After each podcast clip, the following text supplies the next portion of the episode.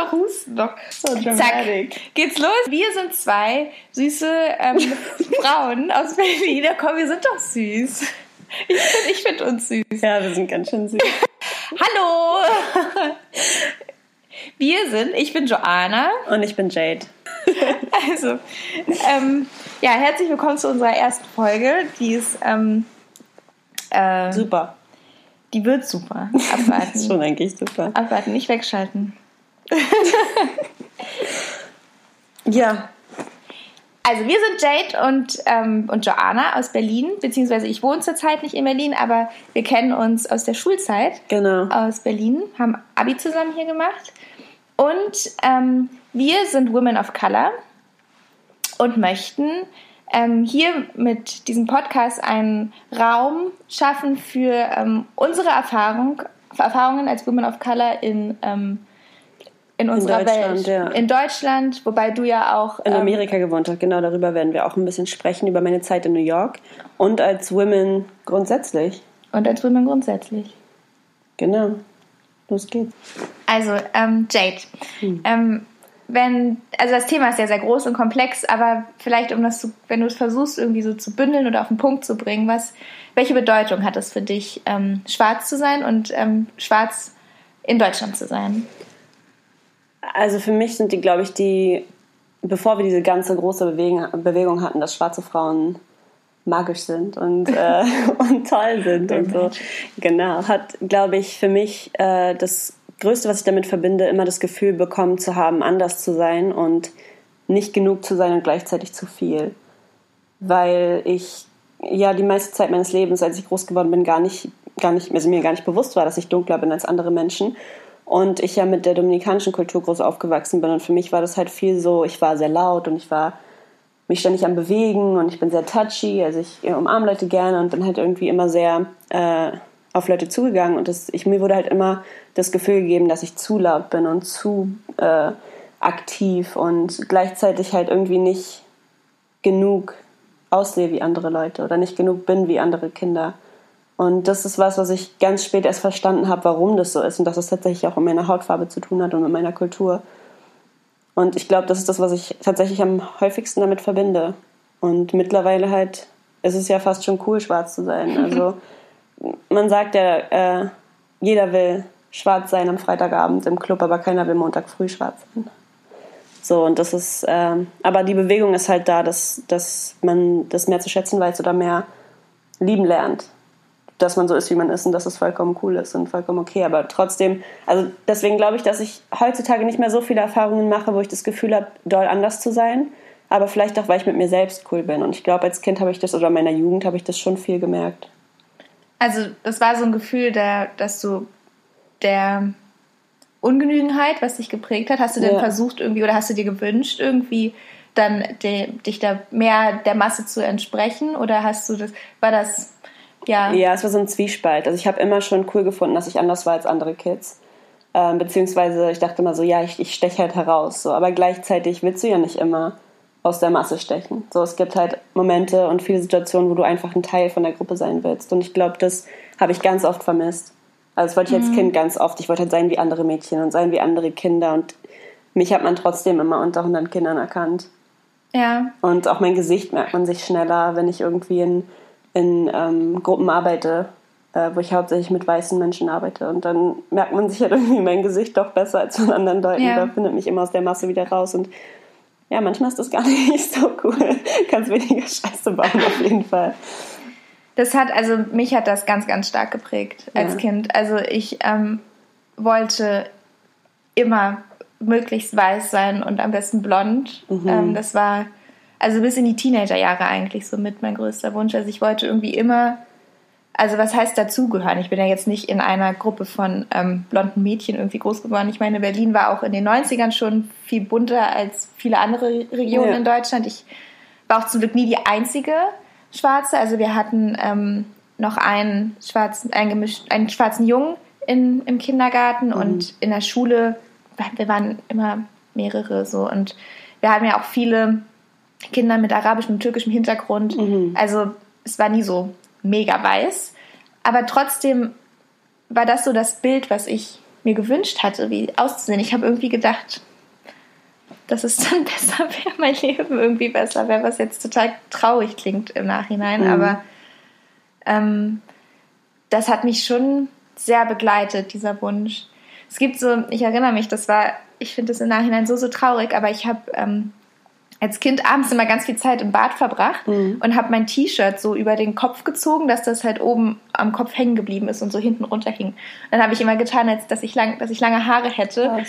Und ähm, weil meine, also ich habe ein Afro, meine Haare ähm, wachsen ja. gegen den Himmel in die, überall hin. Das ist wunderschön, aber sie gehen halt nicht nach unten. Mhm. Und ich wollte immer, dass meine Haare meinen Nacken berühren und meine, meine Schultern und habe mir dann dieses T-Shirt zum Zopf gebunden und so mhm. und habe so getan, als hätte ich lange Haare. Also total schade. Ja, aber das ist auch was, was ich mich jetzt auch gefragt habe. Also ich habe ja recht glatte Haare im Vergleich doch sehr. Ich habe recht lockige Haare, aber trotzdem eine recht glatte Struktur, wenn man das so sagen kann. Ich weiß nicht genau. Ich habe halt keine extrem engen Locken oder so, wie meine Mama jetzt zum Beispiel hat ja auch sehr lockige Haare.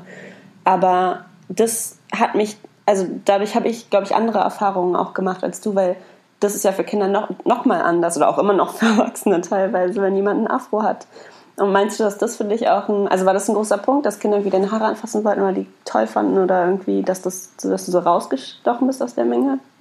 Also ich bin nicht nur wegen meiner Haare natürlich ja. raus, also ich, das war einfach meine Haut, meine Haare, Kinder sind auch echt gemein. Also ich wurde ähm, auch gehänselt, also jetzt nicht so konstant schlimm, aber das waren so Sachen wie, ähm, ah, du siehst aus wie Kacke und so, Kacke stinkt. Mhm. Und ähm, meine Haare, ähm, ja, ich finde das eigentlich fast jetzt noch ein bisschen komplizierter. Das war als Kind, glaube ich, eigentlich egaler, mhm. ähm, die Haare. Weil ich glaube, also da ist das bei Kindern auch auch sowieso egal. Mhm. Also da, ich glaube, da wird nicht so viel Wert drauf gelegt wie, wie, Nur du wie hast später. Da den Unterschied zu deinem Ich habe, also ja, ich glaube,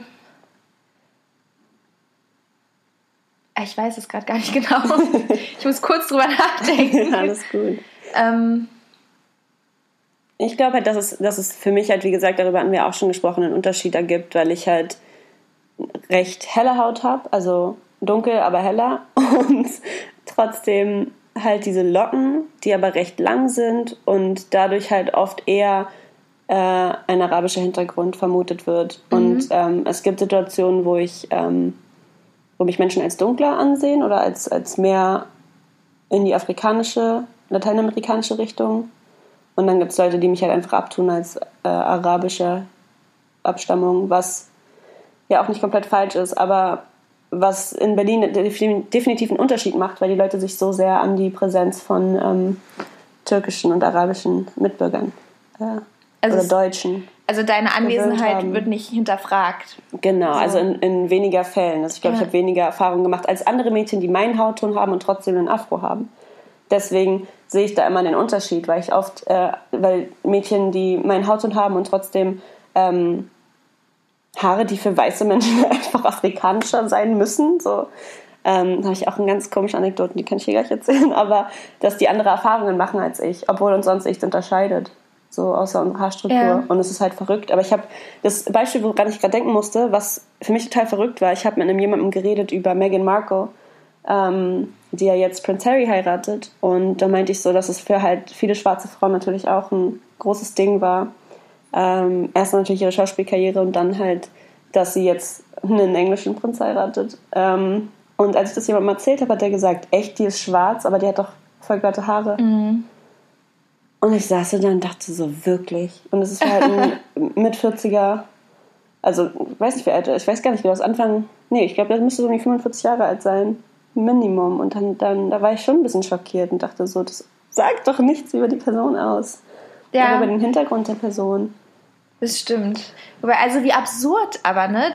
Also, wobei ich aber sagen muss, bei die ganze Sache mit Meghan Markle, was mich da ein bisschen geärgert hat, also ähm, es wurde quasi so getan, als hätte jetzt eine, eine Woman of Colors geschafft, irgendwie in, in diese Royal Family aufgenommen zu werden. Mhm. Und es gibt jetzt endlich eine schwarze Prinzessin oder nach dem Motto, ja, jetzt kann der Traum auch für schwarze Mädchen ja, in Erfüllung gehen stimmt. und ähm, die können Prinzessin werden. Dabei gibt es schon seit hunderten von mhm, Jahren mhm, schwarze, Prinzessinnen, schwarze Prinzessinnen, Königinnen, Königinnen ähm, in, ja. in ganz, ganz vielen ähm, afrikanischen Ländern. Und das wird komplett ausgeblendet. Und man, man, man strebt quasi immer noch so ähm, ja, für, eine, für eine Wertschätzung ähm, dieses weißen Königshau Königshauses, ne? Wenn man ja, vor allem ich, wo ich, also wobei ich immer noch nicht verstehe, warum es erstrebenswert wäre, Teil des englischen Königshauses zu sein. Eben und schon gar nicht, schon gar, schon gar nicht als schwarze Person. Also überall, das ist einfach komplett absurd. Also ja, aber man, also ich glaube, man muss sagen, was ich halt erfrischend fand und ich fand es eigentlich fast, also ich, ich glaube, ich war eher so ein bisschen schadenfroh ähm, für die englische Bevölkerung, die äh, für den Brexit gestimmt hat und grundsätzlich halt sich eigentlich nicht so sehr für ähm,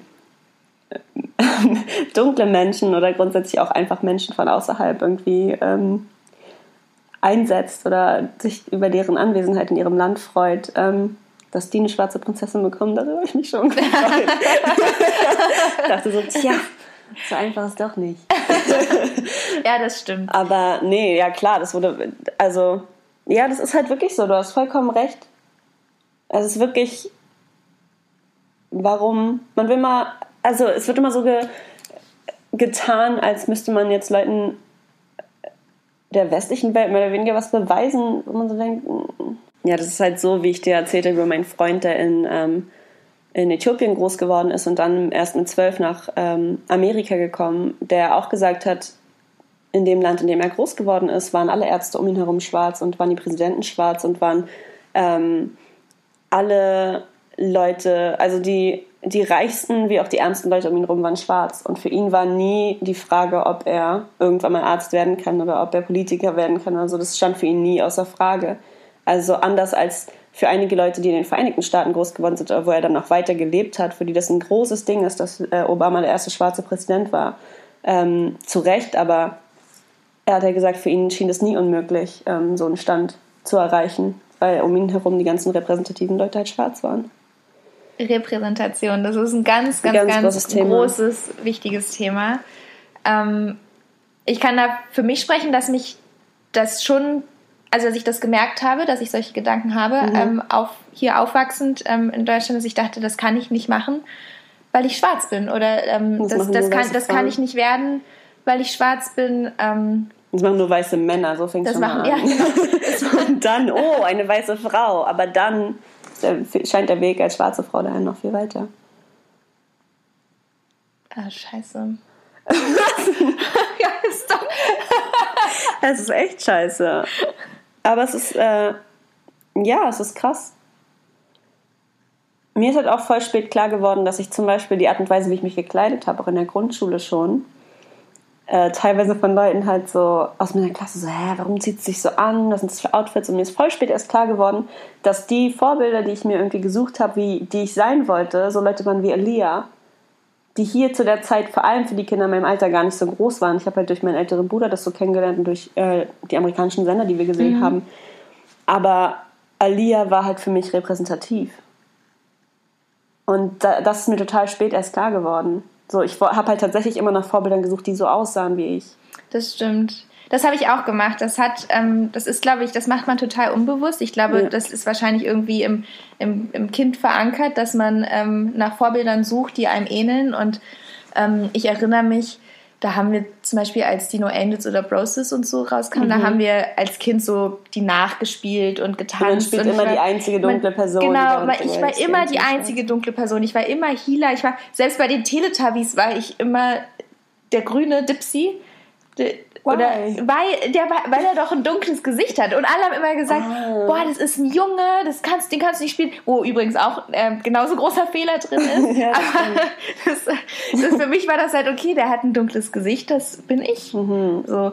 Und das ist, es ist ganz schlimm, dass quasi in den, in den Medien eigentlich bis heute, oder es fängt gerade langsam an, sich aufzubrechen, aber wir sind wirklich, wir stecken in den Kinderschuhen, was das angeht, ja. dass bis heute ähm, hauptsächlich so Stereotype repräsentiert werden ja. in den Medien. Und das, also, wie soll denn irgendwie ein heranwachsender kleiner schwarzer Junge oder ein kleines schwarzes Mädchen ähm, auf die Idee kommen, irgendwie ich weiß nicht, groß Arzt, Anwältin oder zu werden, wenn in den Medien der, der Schwarze immer der Gauner ist oder der mhm. Verbrecher oder ja. Ja, ja oder also. Ja, wenn man sich auch, also da hat sich ja auch schon einiges getan, aber es fängt ja halt mit Kinderserien und Kinderbüchern und so an. Und wenn man sich so unsere Kinderbücher anguckt, dann dazu machen wir bestimmt nochmal eine komplette Folge, oh, ja. wo wir das durchgehen. Aber dann, ähm, ja, werden schwarze Menschen nie sehr respektvoll äh, präsentiert oder halt immer nur als etwas, über das regiert wird oder etwas Niederes oder etwas Böses, so wie du auch gesagt hast, so der Gauner oder oder halt jemand, der von außen kommt. Ja, also jemand, genau. der gar nicht erst, der fremd, ähm, der ist, fremd ist. Das ähm, wollte ich vorhin schon sagen, als du ähm, darüber gesprochen hast, dass du quasi als, ähm, dass deine, deine Anwesenheit in Deutschland nicht so oft hinterfragt wird, wie mhm. Ähm, bei Freundinnen, die ähm, eine andere Haarstruktur haben. das ist komplett absurd. Also meine Anwesenheit in Deutschland wird sehr, sehr häufig hinterfragt. Mhm. Ich werde immer gefragt, woher kommst du? Ähm, woher kommt denn, also diese, die woher kommst du Frage. Woher kommst ähm, du wirklich? Woher, ach so, ja. Aus Schöneberg. ähm, also die Leute, unter welchem Deckmantel das auch verkauft wird, mhm. letztendlich wird an mich herangetragen, so wie du aussiehst, kannst du nicht von hier kommen. Ja. Also bitte erklär mir doch, woher du kommst. Ja. Und ähm, ich hatte jetzt ähm, schon das Privileg und ähm, das Glück, sehr viel reisen zu können in den letzten Jahren. Und es ist komplett absurd, weil egal wo auf der Erde ich bin, gehen die Leute davon aus, dass ich von dort bin. Mhm. Also wenn ich nach Südamerika gehe, ähm, in Ecuador an der Küste, denken die Leute, ich bin Äquatorianerin, bis ich meinen Mund aufmache. Und dann sagen die, ah, oh, die spricht ja kaum Spanisch, woher kommt die denn? Ja, dann bin ich die Deutsche. Ne? Ja. In den USA, wenn ich in New York auf der Straße rumlaufe, glaubst du nicht, dass die Leute mich fragen, woher ich komme? Ja. Genauso wie ähm, ist das in Kanada und ähm, also das ist, und nur das Land, wo ich, wo ich wirklich zu Hause bin, mit, mit dessen Kultur ich mich identifiziere, wo ich irgendwie sozialisiert bin, die wollen mich nicht als ihre, ihre als Deutsche haben, als ihr gleich, ihresgleichen haben. Ja, es ist echt, es ist schon spannend. Also, ja, ich weiß nicht, ich habe das, ich habe irgendwann aufgehört, also du hast ja auch aufgehört, auf diese Frage so richtig zu antworten. Es gibt ja bestimmte ähm, Arten oder Wege, diese Fragen zu stellen, äh, nach deiner Herkunft oder nach, also nach den Wurzeln, die du irgendwie auch hast und warum du diese Hautfarbe hast, obwohl du auch aus Deutschland kommst. So, ne? Ähm, und ich glaube, es gibt so viele Trotzsituationen, wo man einfach sagt, so, ja, äh, aus Deutschland. Und dann wird gesagt, ja, und wo genau oder wo sonst? Dann sage ich ja aus Berlin und dann weiß ich halt auch irgendwann nicht mehr, was ich antworten soll. Ich sage so, ja, ich komme halt von hier, was willst du von mir? Aber dann gab es auch so Situationen, wo ich irgendwie auf eine, in einem Geburtstag in Hamburg war und dann wurde gefragt, woher kommst du? Und dann bin ich ja Berlin. Ja. so. Und dann habe ich halt gar nicht darüber nachgedacht, dass sie irgendwas anderes meinten. Und dann ähm, wurde gefragt, ja, und vorher? Was für mich immer gar keinen Sinn ergibt. Und dann meinte ich, ich so, war, auch aus Berlin. Ich, es gibt kein Vorher. Ich ja, immer noch aus Berlin. Und dann meinten die so, ja, aber noch vorher. Und dann die einzige Antwort, die ich darauf habe, ist aus meiner Mutter. Weil es für mich nichts anderes gibt. So. Und ach, ich weiß nicht. Also meistens, ähm, man weiß ja, was die Leute hören wollen. Ne? Ja. Also man, und die Leute verkaufen einem das ja, ja, ich habe halt ja nur Interesse oder es interessiert mhm. mich irgendwie, warum Leute überhaupt mal nach Deutschland gekommen sind oder ähm, ich meine das ja nicht böse. Ich habe ähm, in. Du siehst nur nicht deutsch aus, deswegen wollte ich nur wissen, wo du herkommst. Das kommt auch oft. Aber was ist denn deutsch aussehen? Ja. Was, was ist denn, was, ja. Sind wir, sollen wir da zurück irgendwie in die Nazi-Zeit gehen ja, und, genau. ähm, und die, uns die, die Ahntafeln angucken, der Aria? Was, was ist denn Deutsch aussehen? Ja. Das ist halt das, die Frage du mir nicht stellen. Ich, Für mich also, sieht Deutsch so also aus, wie wir aussehen. Eben, also ich bin, also ich, ich bin Deutsch, also sieht Deutsch sein so aus, wie du bist Deutsch. Also du siehst ganz anders aus. Und, ne? Also genau. das sieht alles, alles ist Deutsch. Ja. Ja. komplexes Thema. Aber vielleicht reicht es auch schon für heute. Ja? Ja, vielleicht machen wir einfach nochmal Folgen, wo wir dann über Sachen nochmal intensiver sprechen. Aber ich glaube, für so eine Einführungsfolge reicht es vielleicht. Jetzt wissen die Leute, was uns so beschäftigt ja, und wer wir haben, sind. Wir haben sehr viel angerissen und ich, ich spüre, dass ähm, da sehr viel Material in uns steckt. Ja, wir können auch, glaube ich, einfach äh, 28 Folgen durchsprechen. Äh, ja. also wir denken ja sonst oft schon bei vielen Unterhaltungen, die wir führen, hätten wir das jetzt aufgenommen, wäre das eine perfekte Folge geworden, weil wir einfach so oft über diese Themen sprechen. Und deswegen glaube ich, dieser Podcast auch so natürlich für uns ist und auch gut. Ja dass wir ihn machen und wir werden bestimmt in Zukunft auch noch mit anderen Leuten sprechen und ähm, das mal aufnehmen. Aber ich glaube, für heute wird es gut. Die Leute verstehen vielleicht jetzt, wer wir sind und wo wir herkommen, aus Berlin. Richtig. Und wir sind deutsch, Leute. wir sind deutsch. Und äh, deutsche Women of Color und es gibt ganz schön viele von uns. Das war und, schön. Ja. Und mal sehen, wie es weitergeht. Bis zum nächsten Mal. Bis dann.